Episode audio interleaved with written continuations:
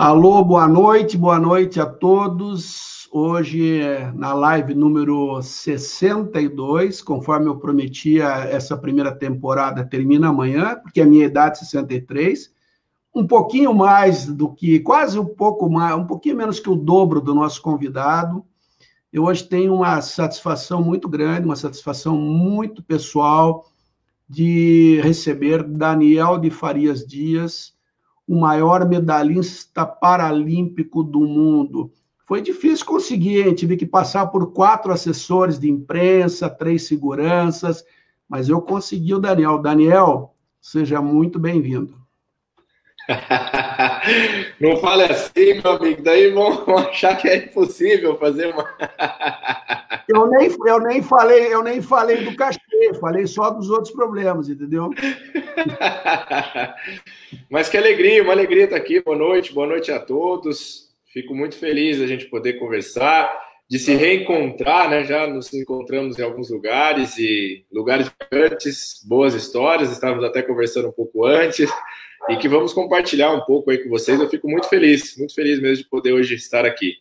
Olha aí a presença de Erinaldo Chagas, nosso secretário nacional de Paradesporto, recém-empossado no governo federal, já, já participando aqui com a gente. Erinaldo, não quero dizer nada, mas o Daniel já disse que tem uns projetos para te entregar aí, depois ele fala com você.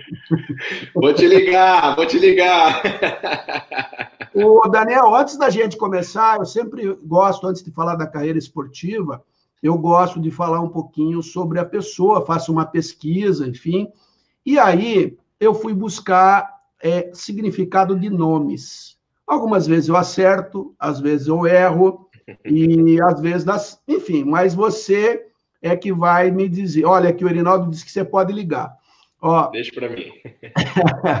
Daniel, é, a origem do nome Daniel é muito atencioso e apegado à família, possui um senso maternal muito forte, é o tipo da pessoa que gosta de se sentir útil e necessário, e com isso, às vezes, chega até a assumir mais responsabilidades do que realmente pode suportar. Não costuma voltar atrás em suas palavras, muito ocupado, só eu sei, Raramente permite, raramente se permite algumas horas livres para o lazer. Palavras de Daniel que marcam no mundo: disciplina, praticidade, lealdade, confiabilidade, gosto pelo trabalho, solidez e eficiência. Confiança e lealdade é o que se pode esperar dessa pessoa. Alguém que não admite superficialidades e não tampouco a covardia. Muito produtivo e eficiente, faz da sua bandeira a prudência e a disciplina. Não se deixa levar por nada que se mostre leviano ou propostas sedutoras demais. Pontual e responsável com seus compromissos, demonstra sempre uma grande estabilidade, fator que o faz respeitável por aqueles que o conhecem.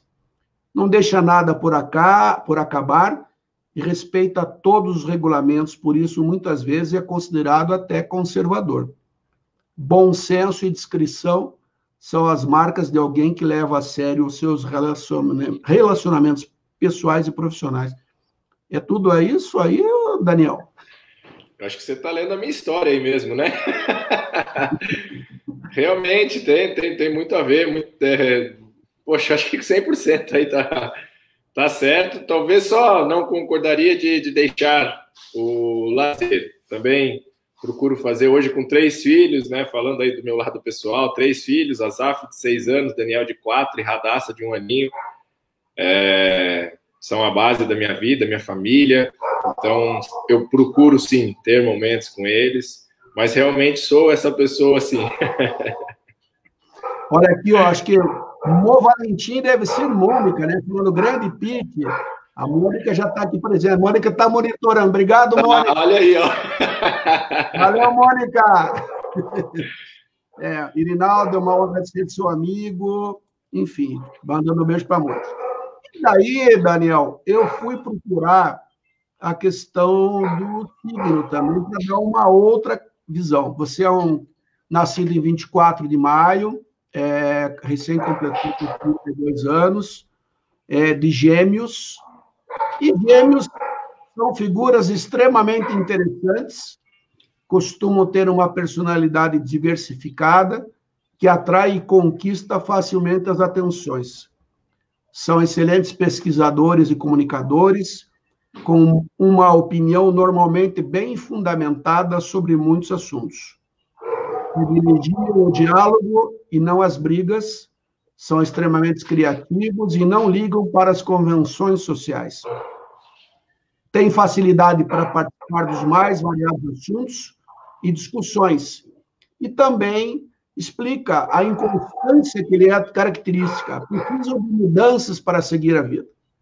Intelectuais, apaixonados por estudos e atraídos pela inteligência, músculos cerebrais importam mais para este menino.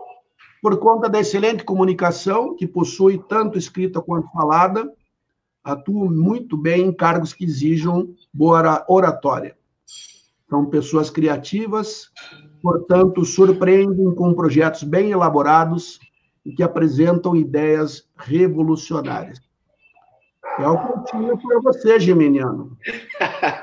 Ó, conversar a gente gosta mesmo. Você vai ver que o papo hoje vai, vai render aqui. é, mas é um pouquinho que a gente tenta, é, na verdade, assim, é mostrar um pouquinho das pessoas e para que as pessoas entendam.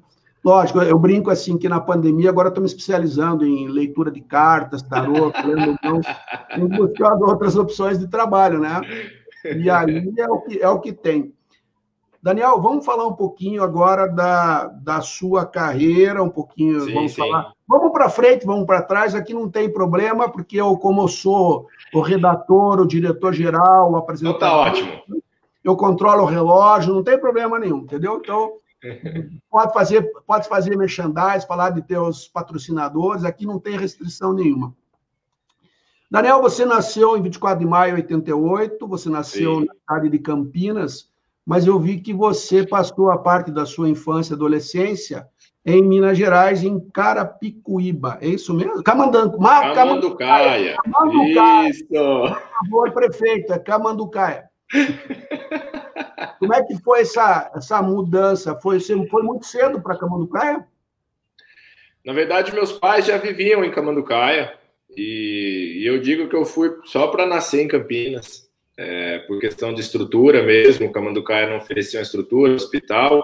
E meu pai, na época, tinha um convênio que atendia em Campinas. Campinas já é uma cidade, né, naquela época já bem desenvolvida, hoje, claro, muito mais. Mas uhum. foi, fui para nascer. Eu nasci ali de sete para oito meses com a deficiência, né? Então fiquei um tempo na incubadora, é, então, Campinas oferecia o que meus pais precisavam naquele momento. Então, eu nasci em Campinas, é, mas vivi em Camanducaia, Minas Gerais, bem próximo da divisa com São Paulo. É, hoje eu moro em Bragança Paulista, né, cerca de 63 quilômetros aí de, de Camanducaia.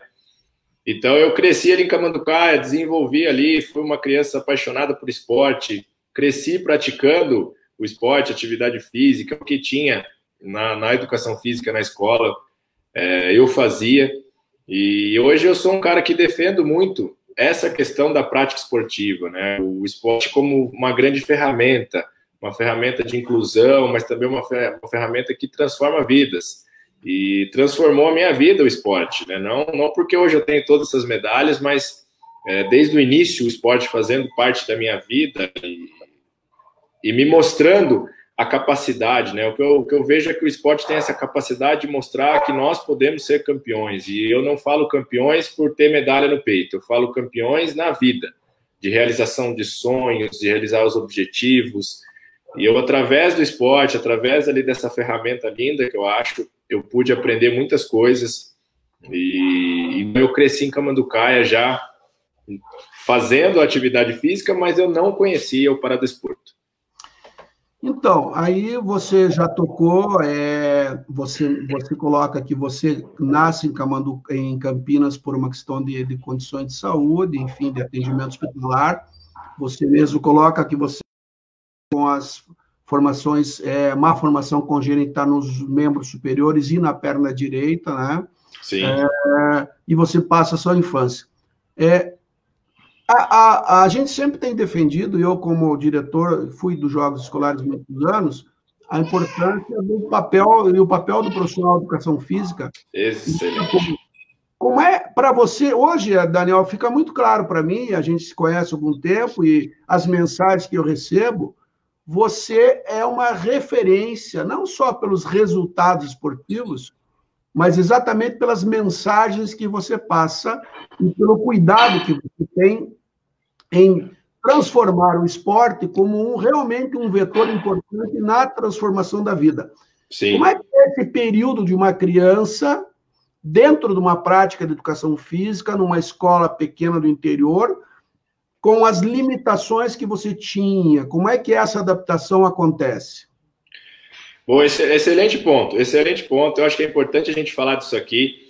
É, eu, eu, eu, eu, digo o seguinte: espero que tenham educadores é, físicos aqui nos assistindo. E se eu posso, gente, dar um conselho para vocês, é primeiro assim, o deficiente físico ou qualquer pessoa que tem alguma deficiência, a gente não quebra, a gente não desmonta. Nós somos seres humanos e queremos oportunidade. Então, quando eu chego na educação física, eu já tinha um atestado que era liberado. Então, eu poderia não fazer a educação física, eu não ia levar falta, né? Talvez essa grande preocupação. Mas o que eu vejo, assim, de importante, é, e que eu disse aqui já dessa ferramenta esporte, né? Da, da importância da inclusão mesmo. Então, quando eu chego ali para praticar Fala-se muito do futebol, né? Na, na 25 anos atrás, é, educação física era muito futebol. Então, assim, ah, vamos jogar futebol, vamos jogar futebol. Então, quando eu chego para jogar ali, o professor me incluiu de uma maneira incrível. E ali eu começo a brincar de futebol na educação física, na escola. E ali eu entendo que não seria a falta de perna que né, de uma perna eu usava uma prótese, não seria por usar uma prótese que eu não conseguiria correr, que eu não conseguiria chutar uma bola, que eu não conseguiria marcar um gol. É, e, inclusive, os meus colegas puderam aprender com isso também. Porque eu digo que a, a infância, a parte da escola, é uma grande dificuldade para as crianças que têm uma deficiência. É, hoje se fala do bullying, né? Mas o preconceito ele é muito forte, ele existe ainda, a gente sabe disso, a gente e o esporte pode proporcionar essa maneira de mostrar. No caso, mostrou para mim ali naquela época que eu conseguiria realizar meus sonhos e meus objetivos, mas também tenho certeza que mostrou para os meus colegas que estavam comigo ali que não é porque eu tinha deficiência que eu não conseguiria realizar as coisas que eles estavam realizando. O simples fato, talvez, de, de chutar uma bola. É, então, são coisas que podem parecer muito simples, mas para nós que são, eu digo que são pequenas, grandes conquistas por que pequenas grandes? Porque transformam as nossas vidas. E ali eu digo que começou a transformar minha vida na questão de eu não devo colocar limite na minha vida de realização e capacitação. Nós, seres humanos, temos uma capacidade incrível de realizar grandes coisas na nossa vida. E não é uma deficiência que vai nos definir. É, eu digo que a deficiência ela pode ser uma característica minha quando você me pedisse, ah, se apresente aí, Daniel, eu podia falar, eu sou Daniel Dias, atleta paralímpico, tenho má formação congênita. Então, eu estou falando de uma característica, mas jamais uma definição. Então, eu ali, eu, eu aprendi muito isso, eu, eu entendi da importância do esporte e eu sempre me agarrei nessa ferramenta esporte. Eu, eu vou sempre defender isso. Então, hoje eu fico muito feliz de ser exemplo. Exemplo para muitas crianças, exemplo para muitas pessoas. E eu, como eu falei dos conselhos para os educadores aqui, talvez eu diria assim: não tenha medo de trabalhar. Pergunte. Eu digo que muitas vezes o preconceito ele acontece por falta de conhecimento. As pessoas às vezes não sabem como trabalhar. Então pergunte para o deficiente. Vamos citar um exemplo meu aqui mesmo. Eu não tenho os braços. Como que as pessoas me cumprimentam? Então eu vou estender meu braço. Às vezes a pessoa não sabe como me cumprimentar. Então ela vai me dar um tapa nas costas, um tapinha nas costas. E nem por isso ela está sendo preconceituosa. Eu acho que nós precisamos separar bem as coisas. Eu sei que o preconceito existe, mas também existe a falta de conhecimento. Então, quando a pessoa chega e pergunta como eu posso te cumprimentar, ela não está me ofendendo, ela só está querendo aprender e ali eu posso ensiná-la. E ela, quando encontrar uma outra pessoa com deficiência, ela vai ter essa liberdade e vai entender que eu, eu acredito que é dessa maneira que a gente também começa a quebrar o preconceito. Daniel, é, quando você coloca aí, para mim, sempre a questão é, é muito clara, é, esse profissional ele tem que ter o, o, olhar e o cuidado, porque ele tá, está influenciando claro, claro. no momento importante da vida daquela criança. É, acho que você tocou num ponto fundamental que é o desconhecimento. Ah, os medos são gerados pela falta de conhecimento. Sim. O novo, o novo ou diferente, ele sempre cria uma, uma falsa imagem, um medo de uma pessoa que não está preparada para aquela situação. Outro Exato. ponto que é importante que eu entendo é que, olha aí, tem filho chamando aí. Minha filha tá, tá voando aqui, como diz, né?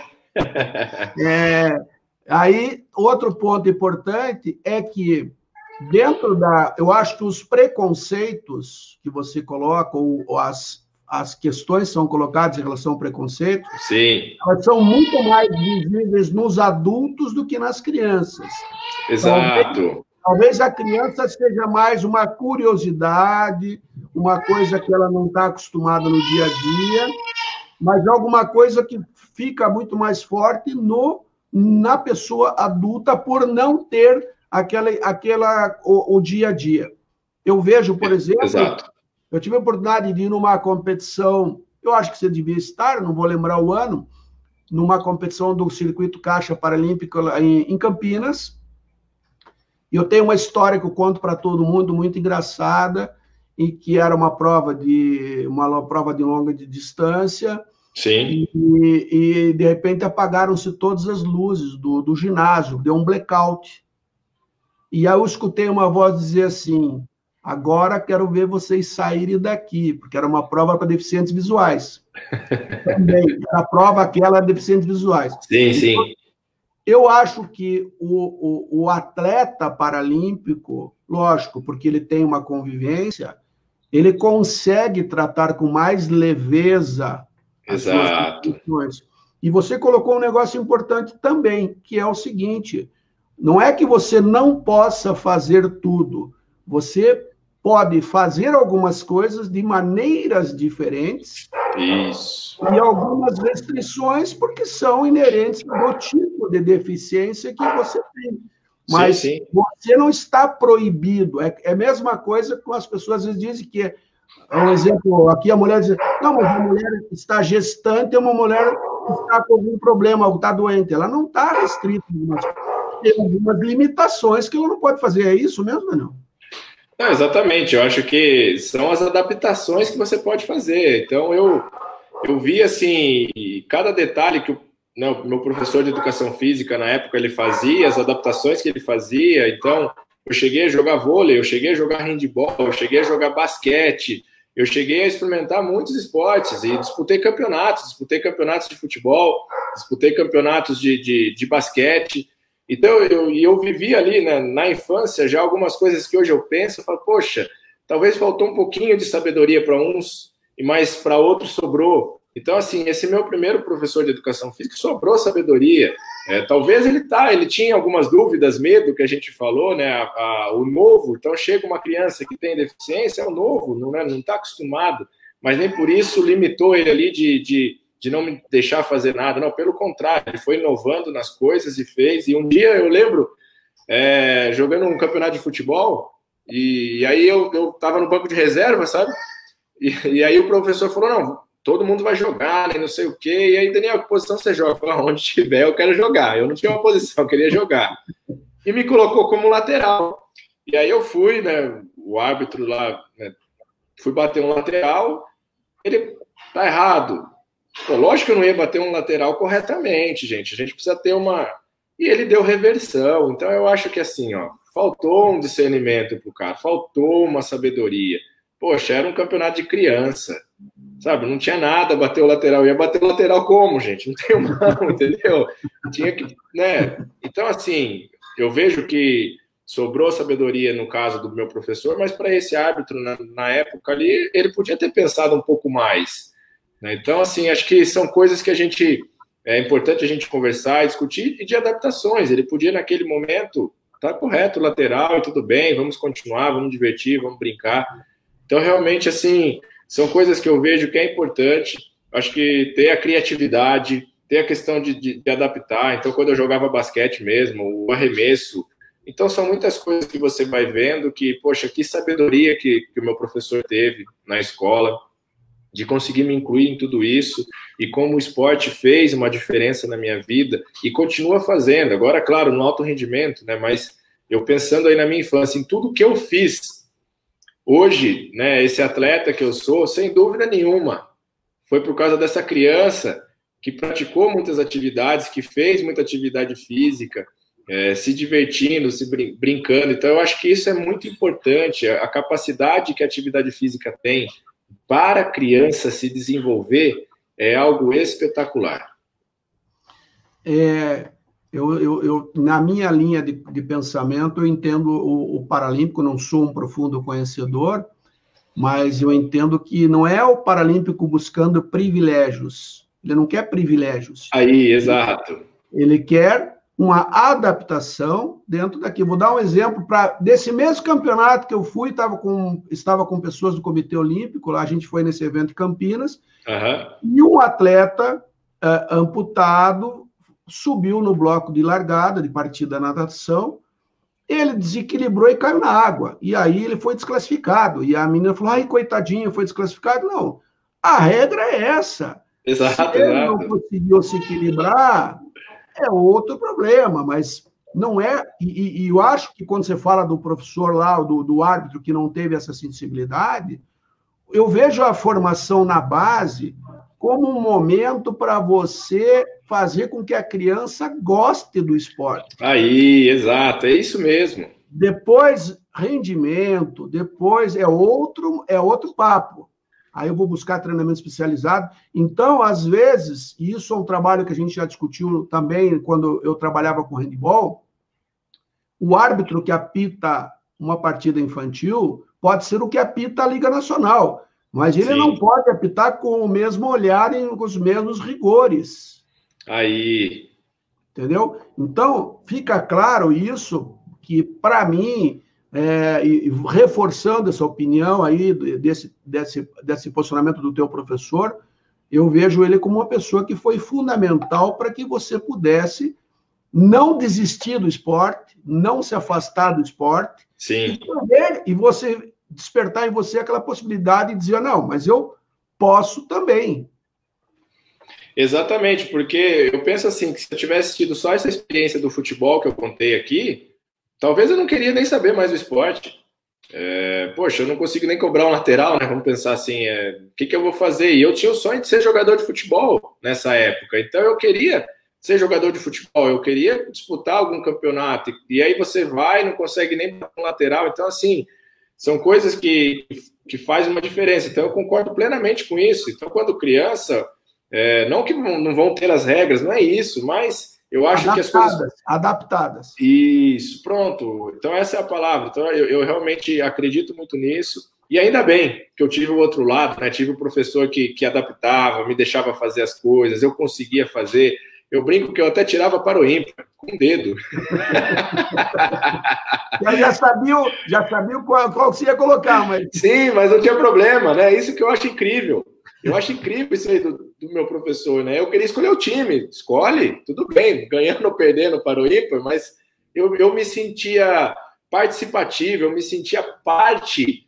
Acho que isso é importante. Eu, eu como deficiente, eu me sentia parte daquela, daqueles colegas, daquela classe, daquele grupo. É isso que a gente tem que pensar. E eu estou falando aqui de deficiência, mas a gente pode pensar que tem gente que é um pouquinho mais né, acima do peso, que é loiro, que é moreno, enfim, as diferenças existem. Mas é, a gente não pode se sentir excluído. Né? Então é, é, é, isso que a gente tem que pensar. É, é, é aquilo que você falou. Eu já vi essa situação com os atletas, com os alunos de escola, trabalhei em escola pública, que eram meninos mais fora do peso, um gordinho, no, no, numa palavra carinhosa, no gordinho. Sim, sim. E, e, quando você fazia dois times com camisa e sem camisa, ele não queria tirar a camisa. E verdade, aí. Verdade. Então, é a questão de você ter o bom senso de dizer que ele vai jogar no time com camisa. Não é tirar ele do jogo ou fazer ele tirar a camisa. Isso. Então, é, é, é, é a questão da, das, da sensibilidade. Aproveitar e mandar um beijo aqui, Paulo Hernandes com a gente, Paulinho Hernandes, do Comitê Olímpico do Brasil, que já esteve com a gente em alguns momentos. O João Carlos Frumento, amigo de Curitiba, o Clube Duque de Caxias é um dos maiores clubes em apoio ao desporto paralímpico no CBC. A Ivete Balém de Florianópolis assistindo a gente, Lucia, Lúcia Helena aqui de Curitiba também. Sou fã de vocês. Opa, já ganhei uma carona aí na tua. Na tua aí, tá vendo? Já estou conseguindo ganhar voto nas tuas costas. Eu já vou, vou até pagar aquele cachê que você me cobrou. Boa, é, boa. A Sandra Schobiner de Londrina também. Boa noite, Edgar e Daniel. Bom, então vamos mandar um pouquinho aqui. Aí você teve toda essa infância, você está dentro da tua adolescência um espetacular professor. Não sei se você lembra o nome dele, não vou te colocar nessa saia, mas se você lembrar também. José Wagner, não tem como esquecer, José Wagner. Sou muito grato a ele e, sempre que posso encontrá-lo em Camanducaia, eu agradeço, porque hoje eu tenho essa consciência, tá? Mas é, por um tempo você não, não vai tendo, depois você vai amadurecendo, você vai entendendo muita coisa na vida. Hoje eu tenho essa consciência da importância que esse educador foi na minha, na minha vida. Esse, de fato, foi um grande educador. Então, e ele, ele... Continua, ele continua na escola lá, não? Ah, agora já aposentou, né? Porque eu também não estou muito novo. Ele já também não era muito novo naquela época. Agora acho que ele está descansando. Nós não vamos ficar idade, não vamos ficar. Professor José Wagner, um orgulho de ser colega seu. É, e aí, eu vou olhar aqui, o Elcio Oliveira, do Colégio Amorim de São Paulo, mandando uma mensagem. Boa noite, esporte na escola deve ser sempre inclusão. Ele é dono de três unidades de colégio em São Paulo. Sensacional, tá? isso aí, é isso aí. O Colégio Amorim é um, é um, colégio que tem um trabalho muito bom na área de esporte, além da parte de ensino. É, e aí você, em 2004, se começa a assistir aos Jogos Olímpicos de Atenas, isso. E você vê o Clodoaldo ganhando medalhas, foi aí que você começou a dizer, peraí, mas eu também quero nadar. Foi esse o momento que deu a virada? Olha, eu não sei se é porque eu cresci né, né, na cidade de Camanducá, cidade do interior, mas eu achava que eu era o único deficiente que praticava esporte, entendeu? Eu não conhecia o paradesporto, não conhecia né, essa questão de Paralimpíada, não conhecia Parapan-Americanos, não conhecia. E 2004 é onde eu pude acompanhar onde eu vi o Clodoaldo conquistando medalhas para o país, e ali eu falo, poxa, existe o esporte sim para o deficiente. É, quem sabe um dia eu possa praticar, possa fazer alguma coisa. E foi quando eu tive o encontro com a natação, né? Eu digo que esse encontro com a natação foi mágico, é, é algo realmente que eu, eu, eu não sabia nadar os quatro estilos, eu só não me afogava na piscina. É, e ali eu aprendo a nadar os quatro estilos, final de 2004, início de 2005 já, e começo a me dedicar e treinar e, e aprender um pouco mais sobre o paradesporto, e já começo a competir, então em junho de 2005 já é minha primeira competição, eu acabo ganhando duas medalhas no Campeonato Brasileiro, e ali eu começo a, a sonhar, começo a falar, um dia eu quero nadar ao lado do Clodoaldo, um dia eu quero nadar um revezamento com o Clodoaldo, quero estar aí numa grande competição, seja um Parapan-Americano, seja uma Paralimpíada. E as coisas aconteceram muito rápido, né? 2006 eu já consigo o meu primeiro Mundial, e aí 2007, o Parapan do Rio, foi algo incrível, espetacular, meu primeiro Parapan em casa, um momento realmente muito especial para mim. E aí, desde então, não parei mais, né? 2008 já vem a primeira Paralimpíada, e 2007 eu já tive o privilégio daí de nadar um revezamento com o Clodoaldo, a gente conquistar medalha junto, bater um recorde mundial junto. Então, assim, é... Clodoaldo foi e continua sendo uma grande referência para mim. Eu fico muito feliz hoje de poder chamá-lo de amigo. Por isso que eu falei no início da nossa conversa também que eu fico muito feliz de ser referência para muitos hoje. Porque eu sei da importância que é você ter alguém para você se espelhar, para você seguir, para você, poxa, eu me espelho nesse cara, né? E, e o Clodoaldo sempre foi isso para mim, e eu poder ganhar minha primeira medalha no Mundial de revezamento foi com ele, e encerrar a carreira do Clodoaldo né, em 2016, nos Jogos em Casa. Então, já que a gente pode voltar aí para frente, vamos lá para 2016 agora para falar dessa medalha do, do Clodoaldo, mas que foi muito especial. É, eu lembro a gente dando uma volta no, no na piscina, né? Eu até falei que a gente tem uma volta olímpica na piscina olímpica pro aposentar o Clodoaldo, né? Assim, nesse sentido do esporte, mas que ele continua ainda muito brigando muito pelos direitos da pessoa com deficiência. Então, realmente, um cara que fez uma grande diferença, por isso que eu fico feliz também hoje de ser um exemplo para muitos.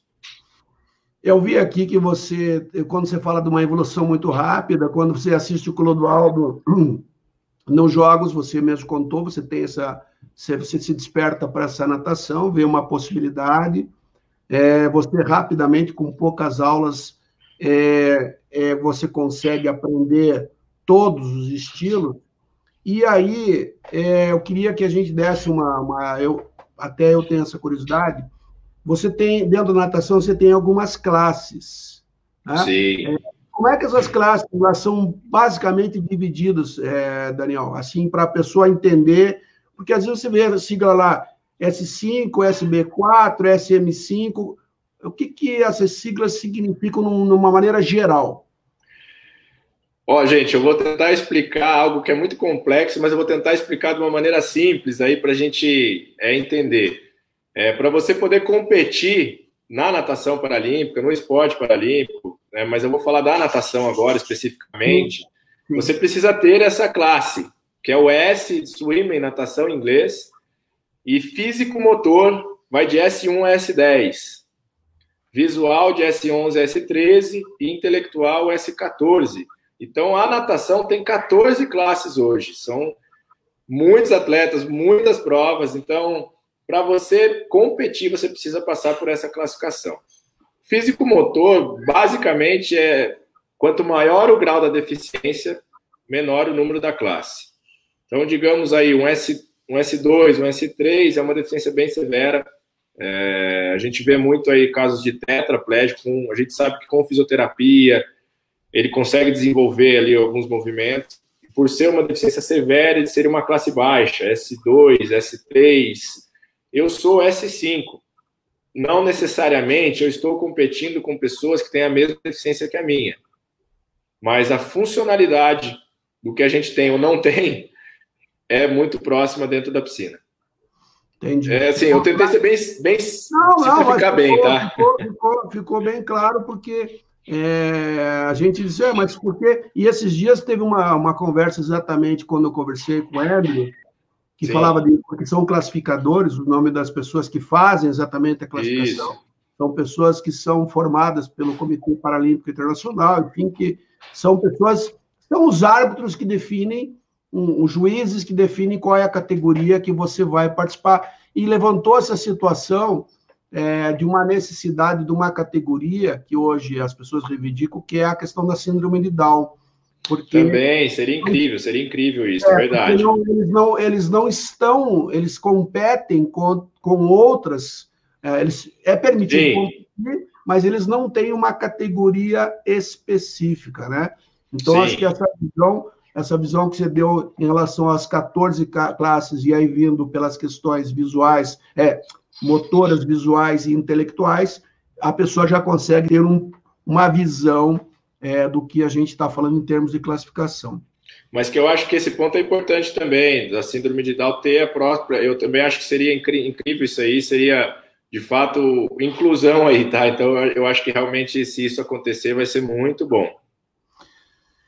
Bom, aí você você vê o, o Clodoaldo em Atenas, ele ganha seis de ouro, e uma de prata, sete medalhas olímpicas, que é uma quantidade espetacular.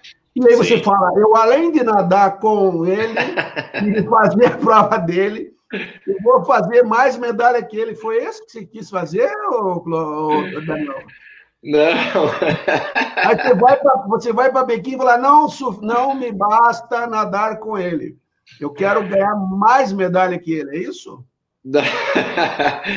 Eu, na verdade, eu nunca pensei assim em número de medalhas, né, em conquistar medalhas. Eu sempre busquei evoluir, melhorar, e as medalhas foram uma consequência disso.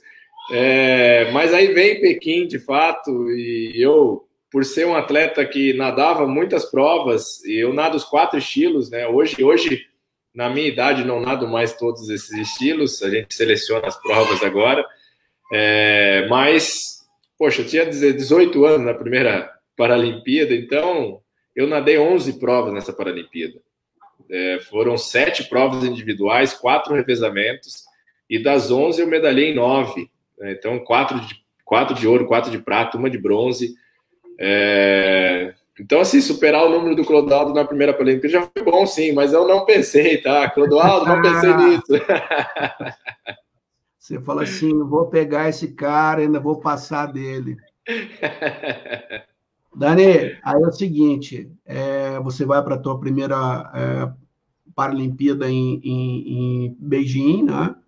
É, depois disso, a gente teve a oportunidade de estarmos juntos em 2009 em Copenhague, foi quando nós Verdade. tivemos a oportunidade de participar da campanha de, de vitória do Brasil para a conquista dos Jogos é, Olímpicos e Paralímpicos no Brasil.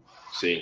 E dentro dos números que você tem, somados aí é, Pequim, somados é, Londres e somados Rio de Janeiro, e depois a gente pode falar especificamente sobre o Rio, é, você Hoje tem uma marca impressionante, que é uma marca que o torna o maior medalhista do mundo.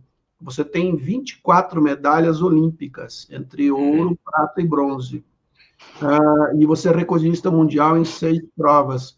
É, quando você olha para trás, você, você lá no teu sonhozinho em Camanducaia, você imaginaria é, com, vamos colocar aqui mais 16 anos, 16 quando você começou, 17, você está com 32.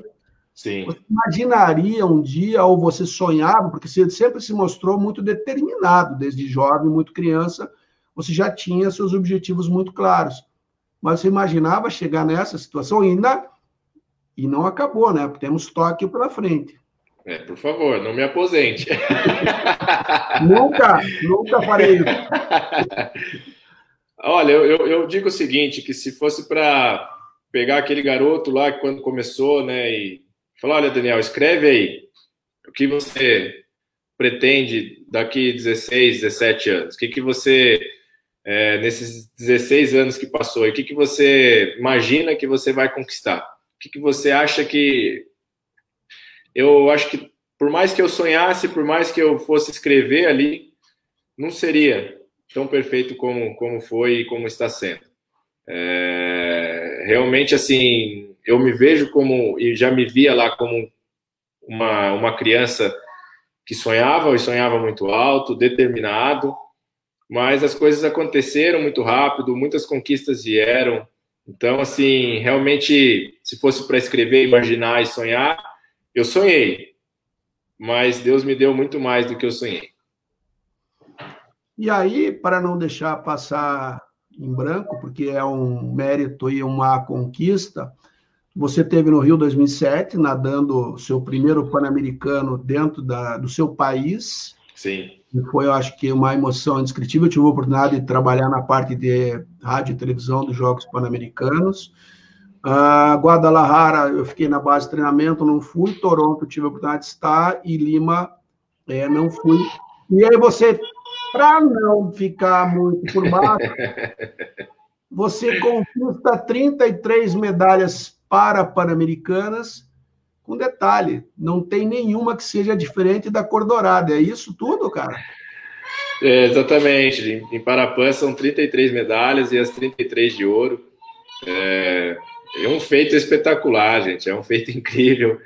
E, e tanto é que esse Parapã de Lima aí, eu, eu, eu, digo que depois que eu fui pai, eu fico, fiquei muito mais emotivo, sabe? Então, tanto é que depois que eu ganhei a minha última medalha ali em Lima, eu chorei bastante, porque acho que você também vai ficando mais experiente, você vai tendo uma noção da história que eu estou escrevendo. Estou sendo bem sincero agora, assim, né? Dessa história que eu estou escrevendo e, e, e parei para pensar é, lá em 2007, quando tudo começou, primeiro Parapan, depois vem em 2011, é, então assim, vem Toronto 2015, e, e aí eu parei para pensar ali e me veio uma emoção muito grande de, de, de realmente não ter perdido né, nenhuma prova em Jogos Parapan-Americanos, é algo espetacular.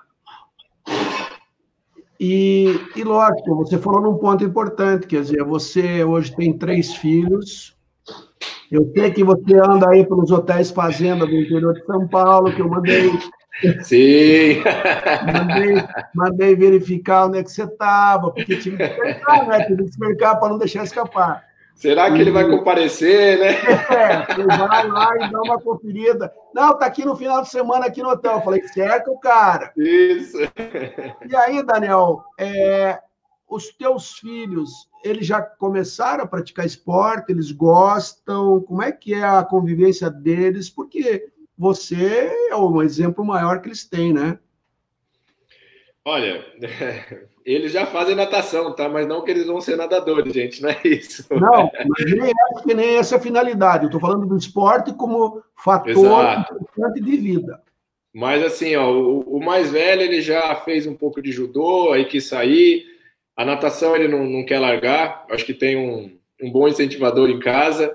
Mas eles agora eles estão jogando muito basquete. Eu fiz uma cestinha de basquete aqui em casa, então eu, eu me divirto com eles aqui. É, eu procuro incentivá-los, procuro incentivá-los na prática esportiva. É, eu, como eu já falei aqui, contei de vivência, né? Eu sei da importância disso, então eu procuro eles é, incentivá-los para que realmente eles possam aí é, gostar do esporte, gostar da atividade física, gostar de praticar algum esporte. Então, eles já nadam por questão de sobrevivência, que eu também acho que a natação é muito importante uhum. nessa questão. Uhum. É, então, não fazem só a natação, agora querem começar no futebol. Então, espero passar tudo isso, esse momento que a gente está vivendo, para que eles possam ir para uma escolinha de futebol, querem fazer. Então, o que eles me pedem e que estiver ao nosso alcance aqui, a gente vai colocando para que realmente ele tenha a vivência de conhecer outros esportes, conhecer outras modalidades e não que eu espero ser atleta, mas se escolher ser atleta também, vou incentivar, vou apoiar em tudo que eles quiserem fazer. Eu acho que o esporte ele, é, é, ele faz parte da educação e da, da formação da pessoa. O alto rendimento é uma consequência de, de momento, de oportunidade, de desejo. E, Exato. E eu acho que esses dias eu vi, a gente falava sobre a questão de, dos apoios e tal, e o apoio mais importante é o apoio dos pais. Dizer, ah, é fundamental. É... Na minha vida foi assim. Na minha vida, é, eu digo que meus pais, e aí eu acho que eu já vou até responder o Elcio aí, que é uma pergunta muito bacana. É, o Elcio é de São Paulo, é, pode responder já. É, eu, eu acredito muito nisso, sim, que a forma de superar é, é você não se achar incapaz. Porque meus pais, eles nunca colocaram limite na minha vida, mas esse limite de realização e capacitação. Então, eles nunca me deixaram, o Elcio, ele, a, a, entender assim, eu, eu sou incapaz de fazer aquilo. Vou dar um exemplo simples, não só em atividades físicas, mas em tudo que eu quis fazer. Eu quis andar de bicicleta. Meus pais poderiam falar: nossa, filha, é muito perigoso, né? você não tem as mãos, nossa, você pode ser que você machuque. Mas quem nunca caiu de bicicleta? Para você aprender a andar de bicicleta, você vai cair, às vezes você vai se machucar. É, então, realmente, eu acho que os, os, pais têm um papel fundamental e para qualquer criança, sendo deficiência ou não, né, tendo deficiência ou não, mas de você incentivá-lo a fazer algo. Então, quer fazer? Realmente dê o suporte. O melhor suporte é você acreditando que é possível também. Então, eu entendo assim, meus pais eles nunca me limitaram nesse sentido. Então sempre que eu quis fazer algo, eles me apoiaram, me incentivaram e eu mesmo ia ver ali até onde eu conseguiria chegar naquilo lá. O Carlão de Pimenta Bueno mandando um abraço, a Ivone Mar de Curitiba mandando um abraço, a Lucelena de Curitiba adorando a live de hoje. É, e aí, só para completar a tua brilhante carreira, você teve a oportunidade de participar do primeiro Mundial em 2006, né, com 18 anos, teu primeiro Mundial. Aí, 2006, 10, 13, 15, 17, 19, você teve cinco mundiais como participação, 40 Sim. medalhas, sendo 31 de ouro. Tem parede para tudo isso aí, Daniel, na tua casa? Eu já só me perdi na conta aqui já. Só de, não estou nem falando das outras competições, né? Nós são bastante medalhas mesmo e a gente arruma espaço. Eu já falei que esse não é o problema. A gente arruma espaço para colocar. É, mas como eu falo, né, são grandes conquistas. Eu fico extremamente feliz de, de trazer essas conquistas para o Brasil. Acho que o Brasil na natação paralímpica, no movimento paralímpico é muito forte. A gente hoje é uma potência mundial aí. Então eu fico muito feliz de ter todas as conquistas e que eu sempre falo, né, para os meninos que estão começando aí, né, para essa garotada que está vindo, que não sou diferente deles. Eu tenho uma determinação grande, persevero mas que tudo isso, a gente está falando de conquistas, mas existe muita dedicação ali, muito treinamento diários. É, isso é importante quem está começando no esporte agora entender, que precisa de uma dedicação muito grande.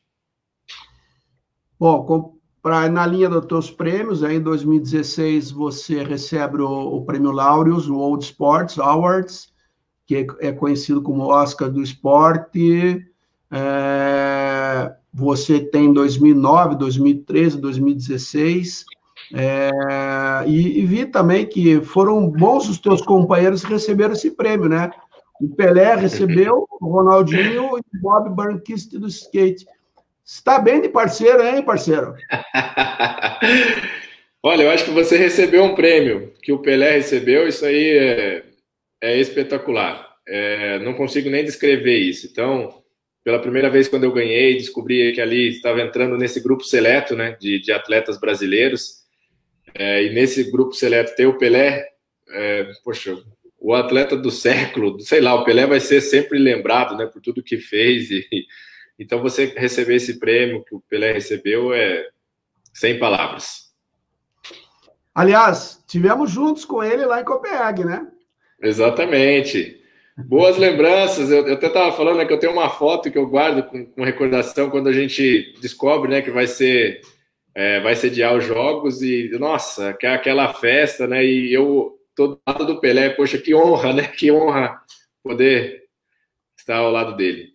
Eu tenho uma foto aqui que você não tem. Será? Será?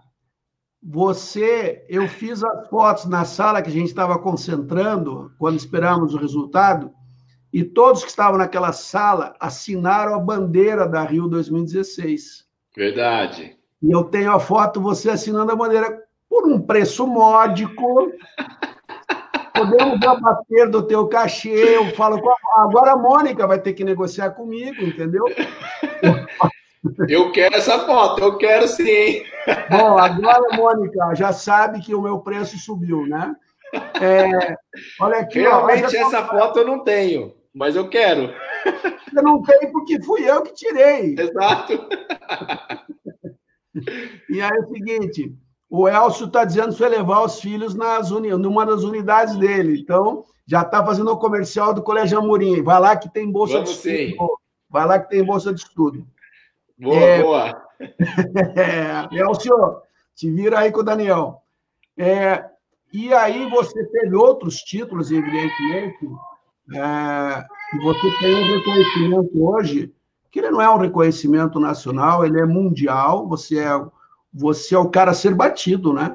Você é o cara a ser vencido em algum momento, é, e as pessoas vão se preparar para te vencer. Sim. Você tem um, você tem um objetivo de estar em Tóquio, você já pensa em algum momento em dizer assim, vou desacelerar um pouquinho, vou, vou pendurar minhas nadadeiras. Como é que vai? Vai pro, tem um Parapanha 2023 em Santiago. Como é que está a cabeça? Bom, primeiro acho que Santiago é uma, é uma cidade que eu não conheço. Então, ah, bom. Começou né, bem. Já começo bem. Paris, eu digo que eu tenho excelentes recordações de Paris, porque minha lua de mel foi em Paris. Olha aí. Quero voltar para lá. Então, 2024, Paris.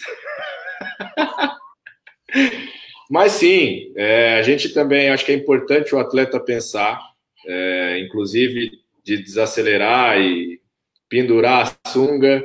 Eu acho que isso é muito importante. É, a gente planeja tanto, né? Então, assim, eu penso que eu, eu, logo acabou os Jogos do Rio, a gente já sentou para conversar com a equipe e desenhar o que vai ser nesse próximo ciclo, o que, que a gente pretende, queremos chegar em Tóquio.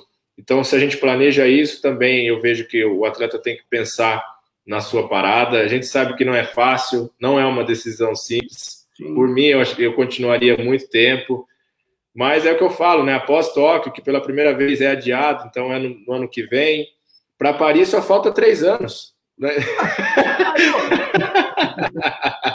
Não precisa ser nove medalhas, né? Pode ser. Não, não. Pode ser nove, pode ser uns oito, né? Pode ser exato, oito. exato. Então, já, tá, já vai estar tá ótimo. Já vai... é, você é o seguinte: aí você ganha 2017, 17 e 18, o prêmio da Federação Internacional de Natação Paralímpica. E aí, uma coisa que chama atenção: em 2017, a revista Forbes elege você como um jovens com menos de 30 anos que fazem a diferença no país. E em 2018, você é apontado como o esportista mais confiável do país, segundo uma pesquisa feita por marcos de confiança pela Datafolha. Sim.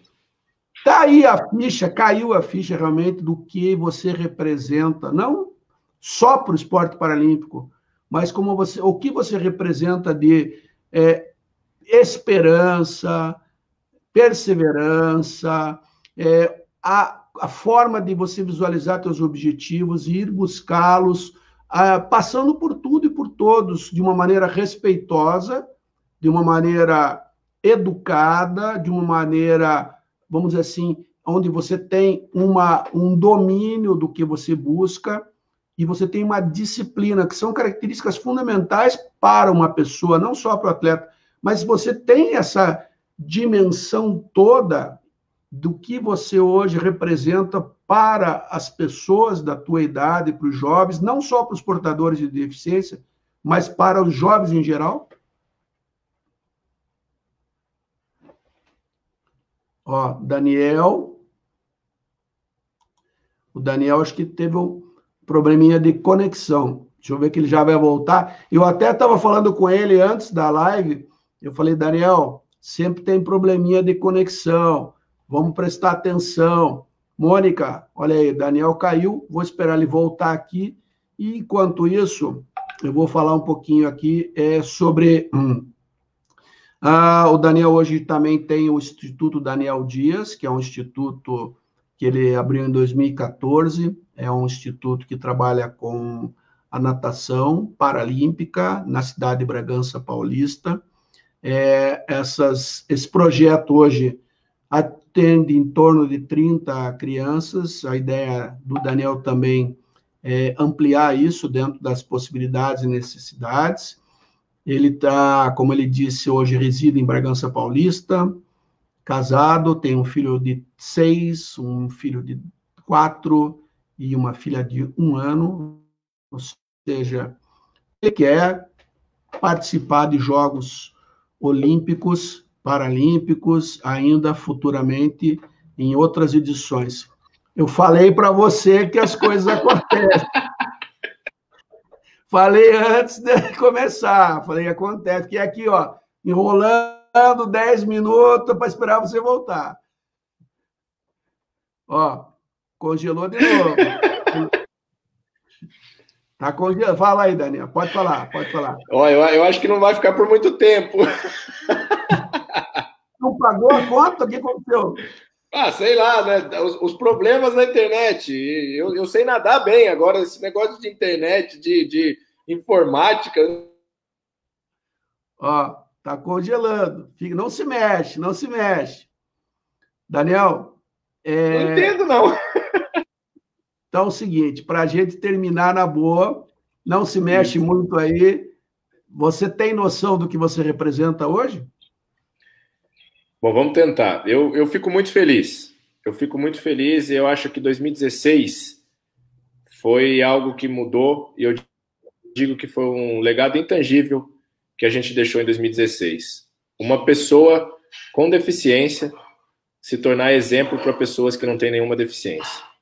O esporte teve essa capacidade. O esporte transformou isso, fez isso ser possível. As pessoas hoje não olham mais para a minha deficiência. E